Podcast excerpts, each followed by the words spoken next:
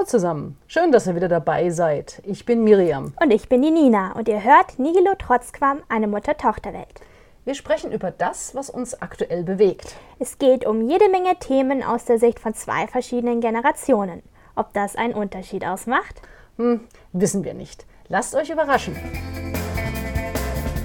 Ihr wundert euch über den Titel Nihilo Trotzquam? Wir auch.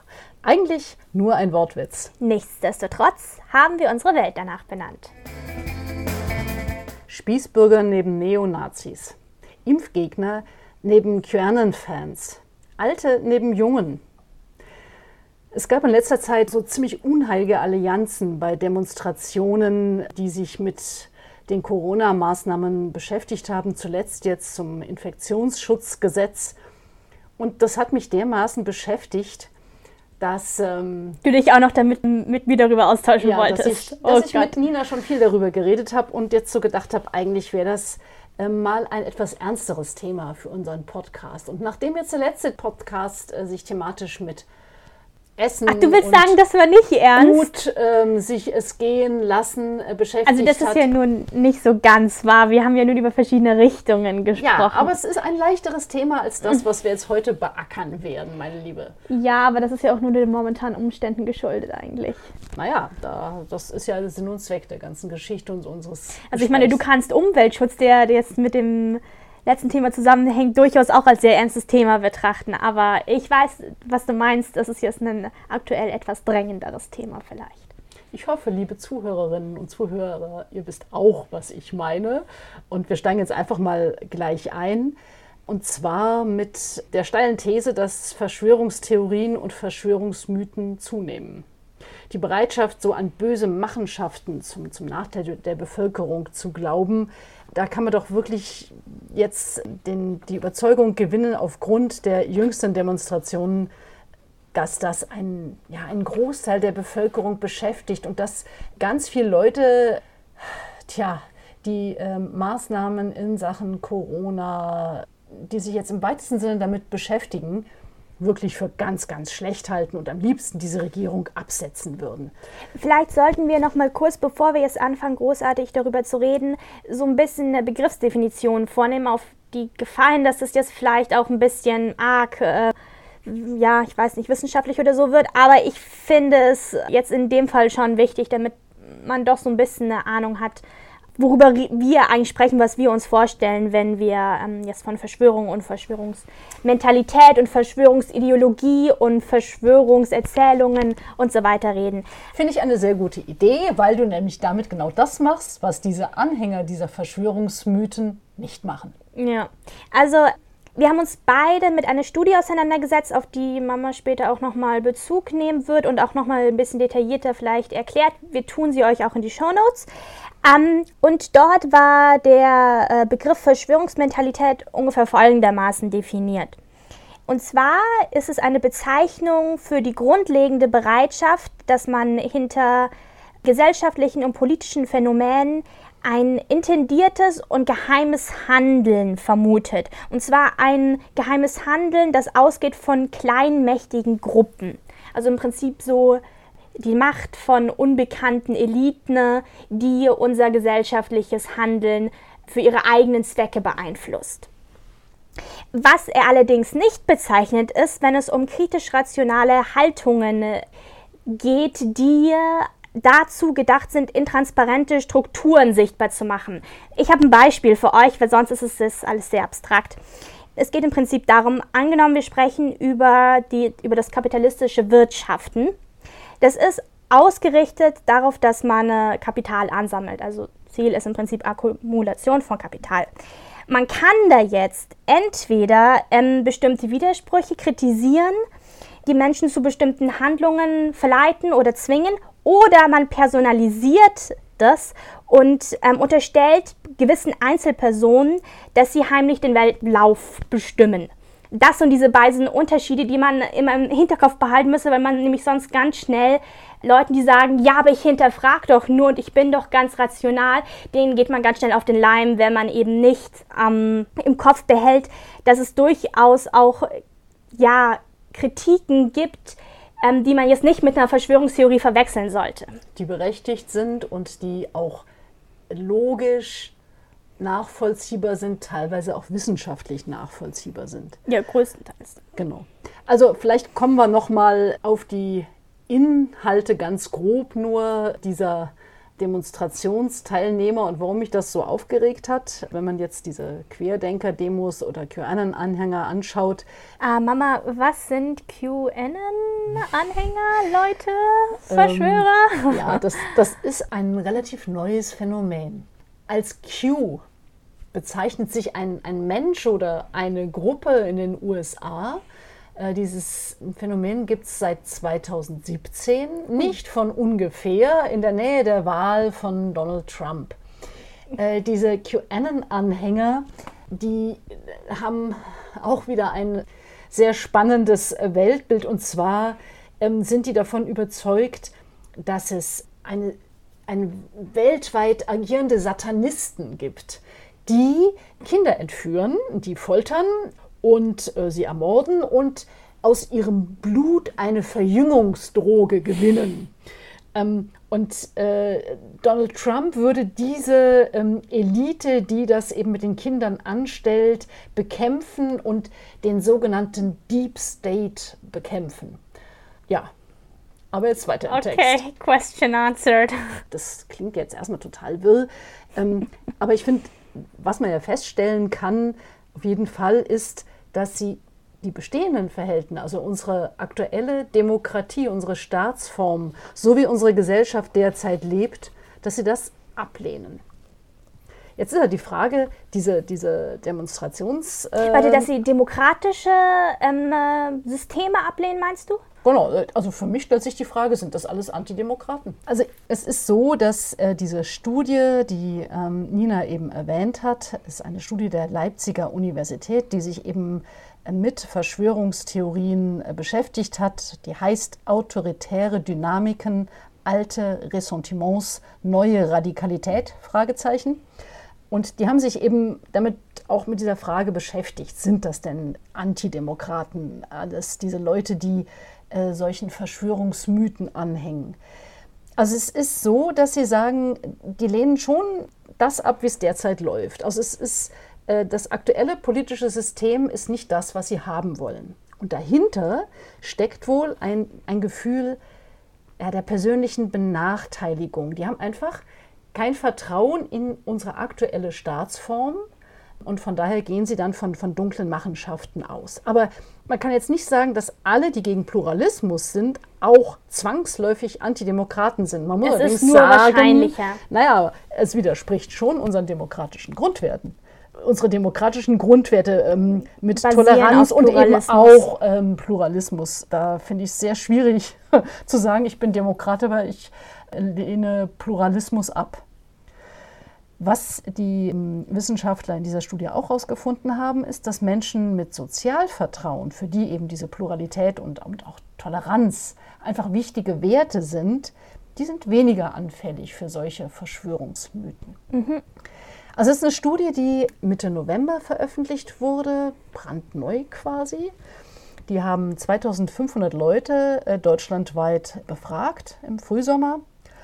Und eines der Ergebnisse, die ich ja ziemlich krass fand, war, 30 Prozent dieser Leute sind überzeugt davon, dass unser Leben von Verschwörungen bestimmt wird. 38 Prozent sind überzeugt, dass es Geheime und Organisationen gibt, die Einfluss auf die Politik nehmen. Und ein Drittel, also auch wieder so halt um die 33 Prozent, ähm, sind überzeugt, dass also unsere Politiker Marionetten sind, hinter denen finstere Mächte stehen.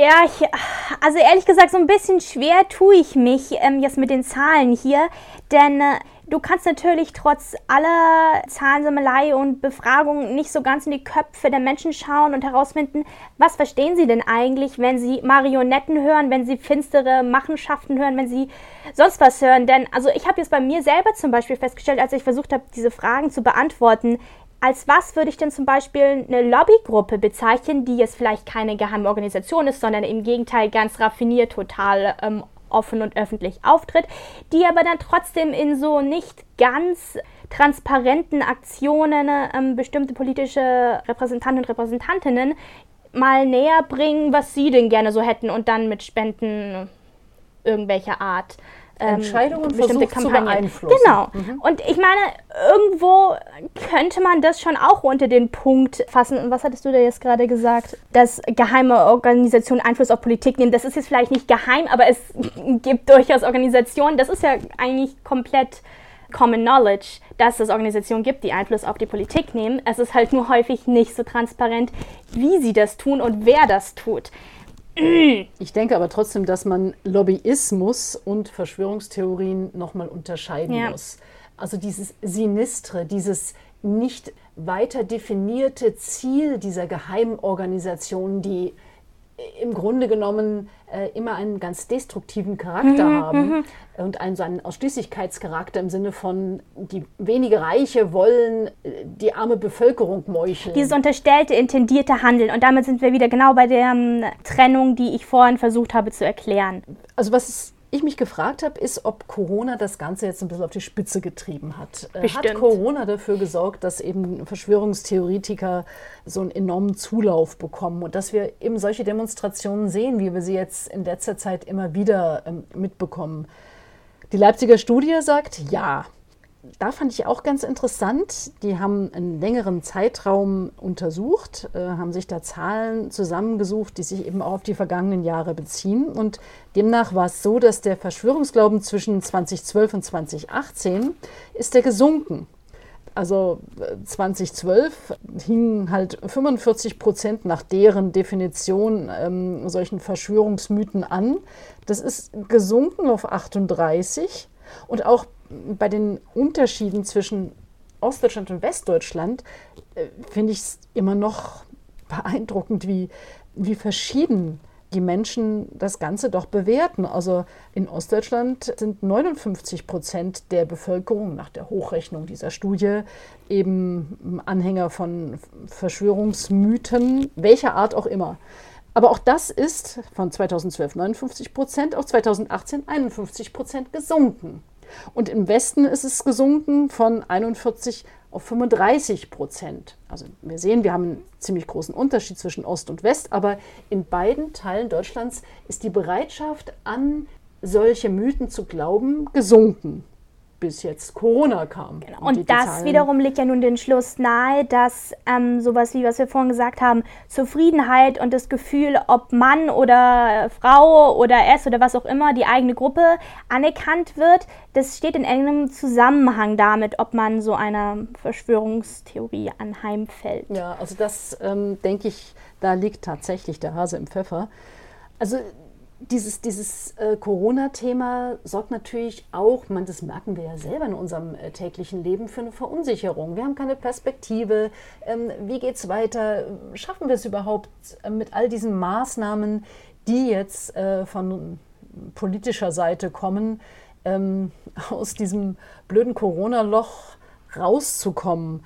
Und äh, es wird natürlich unser Leben nachhaltig mhm, mhm, beeinflussen und es wird danach nicht mehr so sein wie vorher. Ich denke, da sind sich doch ganz viele Leute dessen bewusst und viele schreckt das halt, weil viele dieser Wandel, der jetzt auf einen Schlag kommt, das ist etwas, was viele Leute ja auch existenziell trifft. Ja. Muss man jetzt auch mal ganz fair sagen. Also da sind wir wirklich bislang sehr gut durch diese Krise persönlich gekommen. Aber die Angst vor Wandel, die ist schon immer da. Natürlich. Und das ist natürlich auch immer ein großes Problem. Ja, vieles von dem, was du jetzt gesagt hast, hat mich auch noch mal an eine weitere Erklärung erinnert, die bei der hier bei der Definition von Verschwörungsmentalität auftauchte, und zwar, dass der Ursprung für das Bedürfnis an so eine Verschwörung zu glauben, ähm, eben häufig durch gesellschaftlich, politische und eben auch wirtschaftliche Deprivationserfahrungen ähm, wow. geknüpft ist. Deprivation, ich habe das auch nachgeschaut, ähm, bedeutet die Entbehrung oder der Verlust, der Entzug zu vertrauten Umständen, generell zu vertrautem, aber in dem Fall nehme ich jetzt mal an, vertraute Umstände. Du hast es ja gerade gesagt, Corona macht alles anders. Und damit bietet es im Prinzip den perfekten Nährboden für ja aufkeimende äh, Verschwörungsszenarien. Und damit ist die These, die wir am Anfang gestellt haben, diese steile These, nicht so wahnsinnig steil, sondern fast ziemlich anerkannt überall. Aber was ich bei diesen ja, ganzen Äußerungen echt erschreckend finde, ist, dass also die Leute, die mit ihrer blauen Wimpel und der Friedenstauper auf diesen Demos zu sehen sind, kein Problem damit haben, sich neben Glatzen mit Springerstiefeln zu stellen, also sich neben Rechtsradikale einzureihen. Hm. Hey, das widerspricht doch äh, ihren grundsätzlichen Überzeugungen. Und jetzt meinen sie, dass sie sich da einigen können in ihrer Ablehnung bestimmter Corona-Maßnahmen und einer hochstilisierten Angst äh, vor Maskentragen? Ja, also ich glaube, gut, viele Menschen, denen es dann wirklich nahe geht, denen geht es, glaube ich, nicht darum, dass sie eine Maske tragen müssen, sondern es geht ihnen darum, dass die äh, mit gravierenden finanziellen Schwierigkeiten zu knapsen haben und nicht wissen, wie es weitergehen soll. Und das ist schon nochmal eine ganz andere Voraussetzung, ja. wo ich dann auch Wut nachvollziehen kann. Aber klar, natürlich ist es trotzdem ja, ja, erschreckend. Also ich habe in der Studie war auch noch mal die Rede davon, dass bei solchen Demonstrationen dann eben auch häufig eine Abwehr dagegen vorlag, sich politisch, also politisch in dem Links-Rechts-Spektrum selber zu verorten, sondern es war so, die, so nach dem Motto, egal wer, was wir sonst für Überzeugungen haben, wir haben hier einen gemeinsamen Feind oder was auch immer. Ja, das ist aber halt schwierig, das so komplett blind zu betrachten und das einfach zu sagen, so, jetzt sind wir, es wäre ja schön, wenn das funktionieren würde, man sagen könnte, okay, wir sind jetzt alle komplett gleich, aber so geht's halt nicht. Da sind ja trotzdem immer noch Grundüberzeugungen vorhanden, die jetzt in dem Fall einfach komplett ignoriert werden. Ja. Und die, Schwierig. die dann ja, vielleicht irgendwann mal aufbrechen, aber die derzeit jetzt total unter den Teppich gekehrt werden. Und schlimm finde ich auch, also gerade in Deutschland, dass es doch ganz stark einhergeht mit Antisemitismus und mhm. dass äh, dieses äh, äh nicht nur Antisemitismus, Denken, auch Islamfeindlichkeit, generell mhm. Rassismus. Ja, aber das mit dem Antisemitismus, das ist, ist schon, schon sehr eine Geschichte, stark, wonach es so ist, dass 10 Prozent, also auch wieder in dieser Leipziger Studie erwähnt, sind 10 Prozent davon überzeugt, dass auch heute noch der Einfluss der Juden zu groß sei und dass, wenn man das Ganze jetzt auf die Spitze treibt, es Leute gibt, die tatsächlich glauben, jüdische Milliardäre seien verantwortlich für Corona. Mm, so viel zur Verschwörung dann wieder. Andererseits muss man natürlich sagen, und jetzt kommt wieder der beliebte historische Exkurs. Yay! Das gab es schon in der Geschichte auch immer wieder. Ja, also, und am einmal ist es ziemlich verdammt volle Kanne schiefgelaufen. Naja, also diese äh, Geschichten, äh, Ritualmord, äh, Legende, Stichwort Brunnenvergiftung, weil wir jetzt gerade bei Antisemitismus waren. Also das äh, gibt das schon Das sind jetzt die mittelalterlichen frühen, Sachen. Mittelalter, frühe genau. Neuzeit.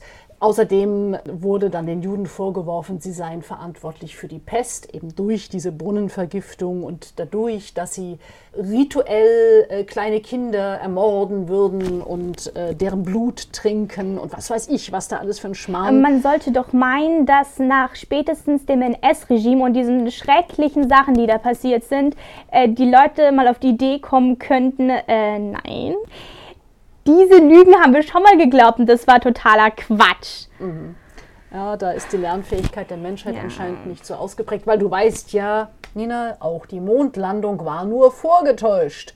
Alles gedreht in einem Fernsehstudio. Aber die Mondlandung ist. Und da sind wir jetzt auch wieder bei so einer Sache, die mich, wo ich nicht weiß, ob sie mich fasziniert oder extrem erschreckt.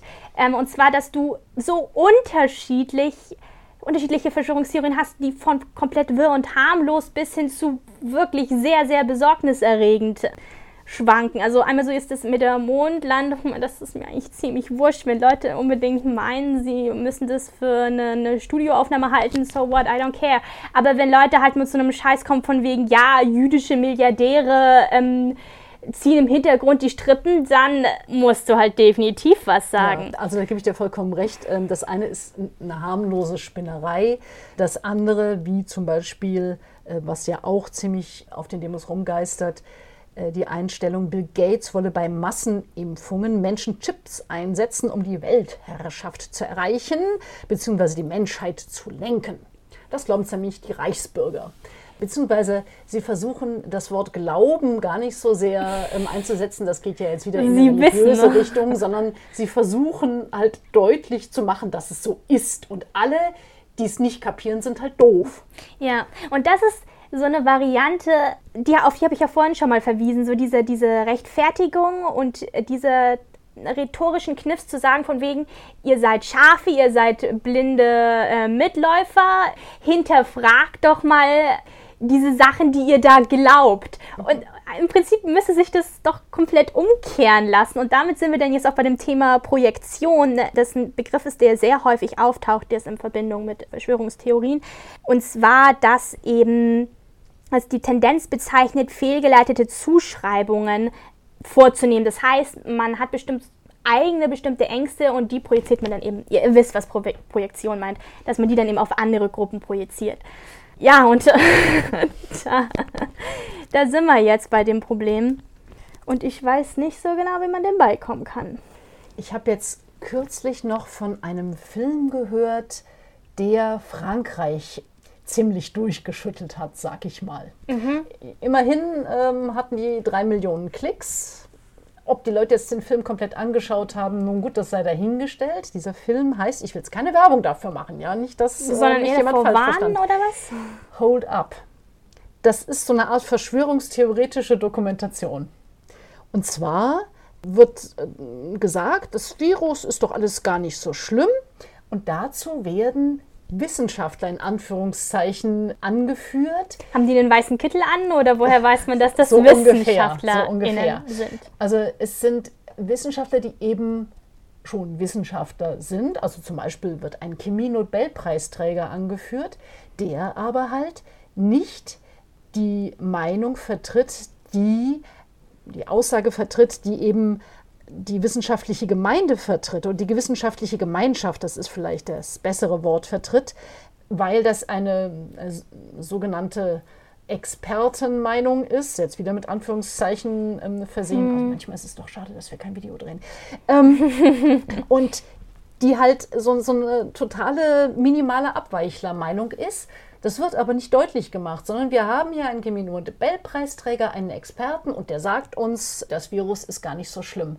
Und es ist ganz perfide gemacht in diesem Film, der mit ganz schnellen Schnitten arbeitet und man wird überschüttet mit, mit Informationen von äh, äh, sogenannten Experten und von Leuten, die den Einblick haben und auch von ganz einfachen Leuten, die immer in so zwei, drei Sätzen deutlich machen, das ist alles total überzogen und äh, die wollen uns über den Tisch ziehen. Also es wird so eine so ein Narrativ einfach erzeugt. Die Politik hat versagt, die belügt uns, knechtet die Menschen mit, mit äh, Maßnahmen wie Maskenpflicht und sich nicht sehen dürfen, also total unangebrachten Maßnahmen. Aber es gibt irgendjemand, der mit dieser Pandemie wahnsinnig viel Geld verdient. Sondern sind wir wieder bei dieser Geschichte, ähm, die Pharmaindustrie, Bill Gates, äh, die Freimaurer, äh, das Weltjudentum, was weiß ich, was denen alles für ein Schmarrn einfällt. Die Gremlins! Die Gremlins! Selbst eine Soziologin, die da drin vom Dritten Weltkrieg spricht, ja, die sagt, wir sind jetzt im Dritten Weltkrieg und es wird einen Holocaust der Armen geben.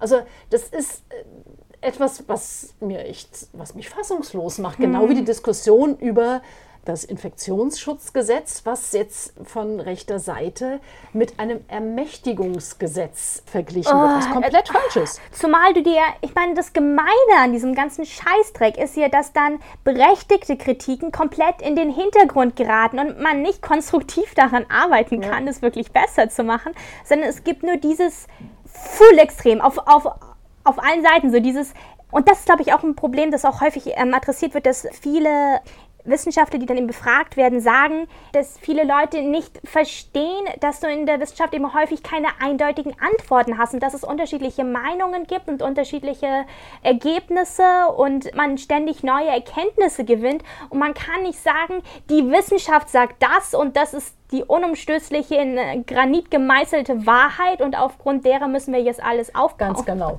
Also diese Vorwürfe, Professor Drosten von der Charité hat doch im Frühjahr was ganz anderes gesagt. Also Und jetzt sagt Und jetzt er ist das er ein Gegenteil, Lügner. jetzt ist er ein Lügner. Ja. Was natürlich ein totaler Schmarrn ist, weil Wissenschaft ja auch darin besteht, Erkenntnis zu gewinnen und eine Meinung oder eine Erkenntnis, die man irgendwann mal aus wenigen Daten gezogen hat, dann auch wieder zu revidieren und und, zu äh, verwerfen, aktualisieren. gegebenenfalls, ja. Das ist ein komplexer Vorgang und das ist sicher auch nicht einfach zu verstehen für viele Menschen, aber ich denke, da sollte man sich wirklich dran machen, wenn man so eine Diskussion mitkriegt, auch dagegen zu halten. Ist jetzt die Frage, es, ja, das es was? ist, ich weiß nicht, es ist wahnsinnig schwierig. Also ich hab, man hört hier dann auch immer wieder, dass viele Leute dann auch überhaupt nicht mit sich reden lassen, weil sie sich dann eben auch schnell persönlich angegriffen fühlen. Und wenn das auf wirklich schreckliche persönliche Erfahrungen beruht, dann kann man das ja auch ein Stück weit verstehen. Das heißt, man muss das jetzt irgendwie sehr, sehr taktvoll dann gerade in solchen Fällen eben angehen. Aber du musst natürlich trotzdem auch irgendwo sozusagen, ja, Farbe bekennen. Das klingt jetzt saublöd, aber so ein bisschen nach dem Motto ist es schon. Und ich erinnere mich, dass, weil das hier schon bei der ersten Corona-Welle ähm, so losging mit den vielen Verschwörungstheorien, da hat, war, glaube ich, in der SZ waren so Tipps, mit was für Fragen du äh, sozusagen äh, einhaken kannst, wenn du merkst, dass Freunde, Bekannte, Verwandte, wie auch immer, so sehr verschwörungstheoretisch typische Aussagen treffen. Und ich glaube, eine Frage davon war, warum sollten die das tun? Was haben die davon? Und wer sind, Wer die, sind die eigentlich? Genau, also dieses diffuse, sinistre Die, das äh, ist schon mal schwierig. Also mir ist es jetzt nochmal wichtig, mit Blick auf diese Mythen, die wir jetzt eben äh, nochmal kurz angesprochen haben, mit, mit Gates und äh, mit äh, dem Film in Frankreich Hold Up und so weiter. Es geht ja denjenigen, die, die sowas machen, das sind zum Beispiel äh, bei diesem Film tatsächlich Journalisten, die früher für seriöse Medien gearbeitet haben und die jetzt sagen, wieso denn? Ich biete denen nur ein Forum. Also ich habe da gar keine Meinung zu, ich biete denen nur ein Forum. Bloß, man muss natürlich schon sagen, was, was steckt denn dahinter? Was ist denn die Auswirkung eines solchen Films? Panik Ja. und Zweifel am politischen System. Ja, wobei ich da jetzt auch, ehrlich gesagt, ich weiß nicht, ob man jetzt den Leuten, die diesen Film gemacht haben, unterstellen kann, dass sie äh, eine Massenpanik auslösen wollten. Die hatten vielleicht durchaus auch Überzeugungen, bloß es ist eigentlich im Verantwortungsbewusstsein eines, eines Journalisten, einer Journalistin enthalten, sich zu überlegen, was könnte das denn für Konsequenzen haben. wenn Ja, vor allem mal alle Quellen ausschöpfen und nach allen Seiten gehen und nicht nur ausschließlich Minderheitsmeinungen zu verbreiten Ja. und denen ein Forum zu geben. Ja. Also das finde ich, muss man schon Ja, über die relativieren. Dialektik, Diskurs aufzeigen, ja, ja, ja. Und da sind wir dann auch wieder beim Pluralismus, weshalb der so wichtig ist. ne?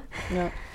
Also das gehört einfach zu unserer Gesellschaft dazu und, und so ein, also dieses homogene Denken, das, das hemmt uns in unserer Entwicklung, dieses Eindimensionale. Und ist natürlich in Krisenzeiten dann besonders schwierig, weil du da halt ein homogenes Handeln brauchst. Aber äh, Naja, du musst aber schon auch Konflikte zulassen. Also ich finde, man, Natürlich man muss schon du, darüber diskutieren dürfen. Ja, ja, ja, nee, ist das richtig, ähm, die Hotels zu schließen und die Restaurants zu schließen? Ist es nicht besser, die Restaurants aufzulassen und mit einem Hygieneplan die Leute sicherer zu wissen als im privaten Wohnzimmer, wo sie überhaupt nichts machen?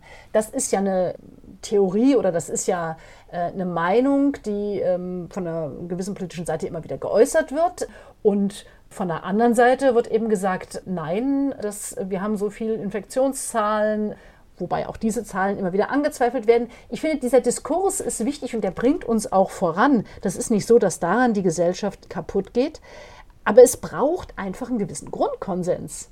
Wir Ja. müssen irgendwie auf der Basis unserer freiheitlich-demokratischen Grundordnung stehen bleiben. das meinte ich mit homogenem Handeln. Ist mir schon klar, dass das jetzt nicht äh, funktioniert, indem einer irgendwie vorschreibt, so, das ist jetzt der richtige Kurs und den verfolgen wir, ohne irgendwie abzuweichen. Das ist ja genau das, was ich eben nicht meine. Genau. Na, dann sind wir uns ja wieder einig.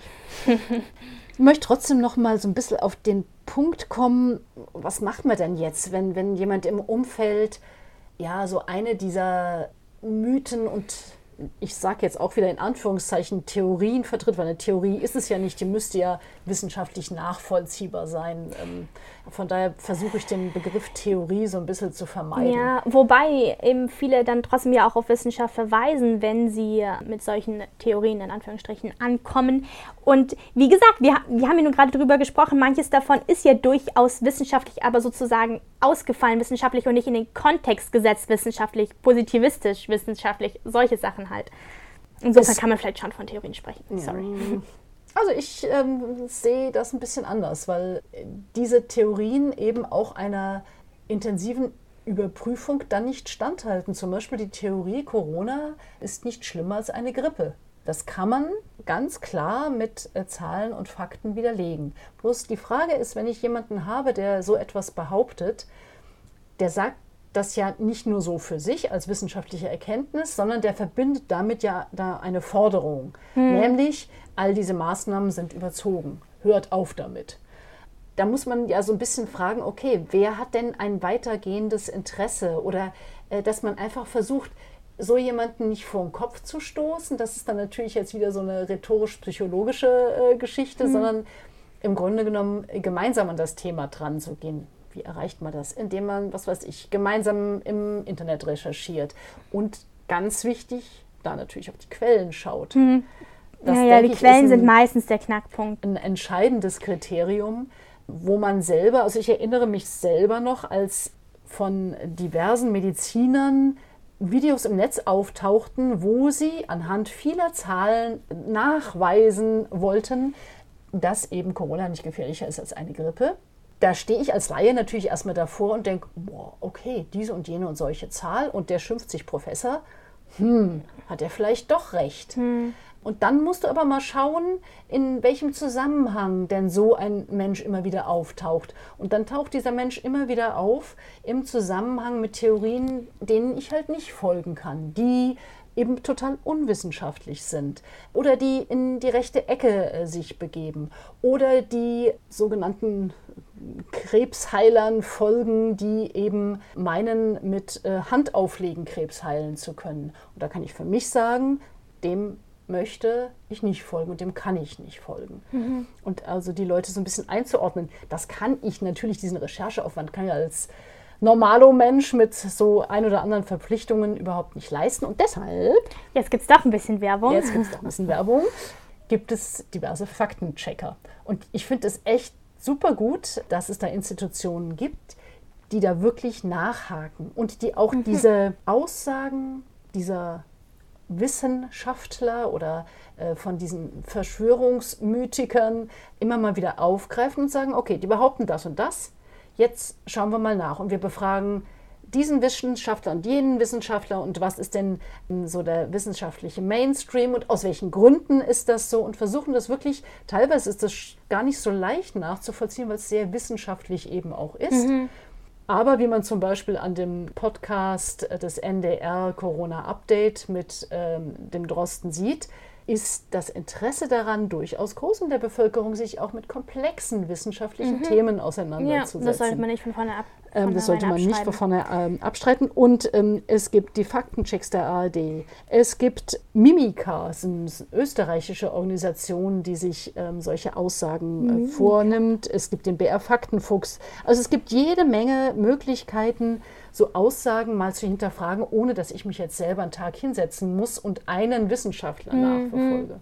Wobei ich mir natürlich vorstellen kann, dann, dass extreme Anhänger sozusagen sagen, ja, die sind auch alle eingekauft und so weiter. Ja, leider, genau so ist es. Äh, ja, mangelndes interpersonales Vertrauen.